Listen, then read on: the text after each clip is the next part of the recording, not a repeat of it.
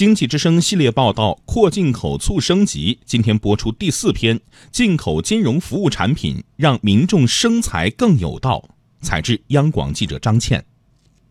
近些年，中国民众对金融领域的服务和产品需求逐渐增多，一些较为成熟的进口金融产品吸引了不少家庭购买。在北京工作的王冉就购买了进口保险产品，作为家庭资产的保障和补充。是我宝宝出生的半年之内，一六年的五月份开始购买的，到有了孩子之后就很关注这些。其实家里的中流砥柱就是最重要的大人是要买的。随着家庭经济水平不断提升，像王冉这样在投资理财上愿意升级体验的人不在少数。在香港金融界从业时间长达十年，叮当财富管理工作室创始人叮当向记者介绍，目前运用国外的理财规划理念进行财产规划指导，获得了国内一些消费者的青睐。利用国外的叫理财工具或者是理财规划的一些经验来指导我们国内的家庭来进行配置的需求是一直都。都很旺盛的。财富的配置更加合理，各种各样的产品，比如说债券、私募基金。中国金融四十人论坛发布的一份报告指出，总体看，中国居民金融资产仍长期集中在存款和类银行存款，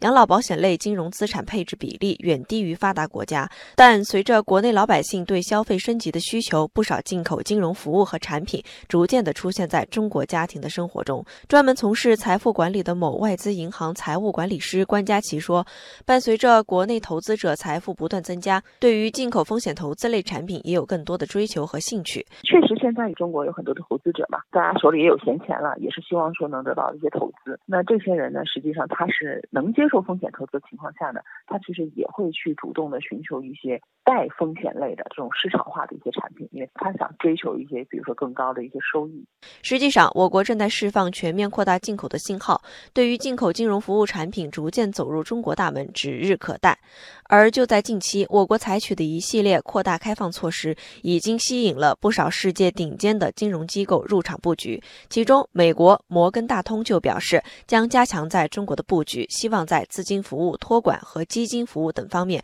为中国客户提供更多支持，并为中国机构和个人投资者提供世界一流的私人银行和资产管理服务。洪德基金首席经济学家温永鹏博士说：“中国扩大开放，进一步增强中国国。”与美国等金融传统强国间互利合作，带动国内金融机构服务升级，将给中国的普通老百姓带来更好的金融服务体验。对普通老百姓的好处就是，选择范围变广了。国外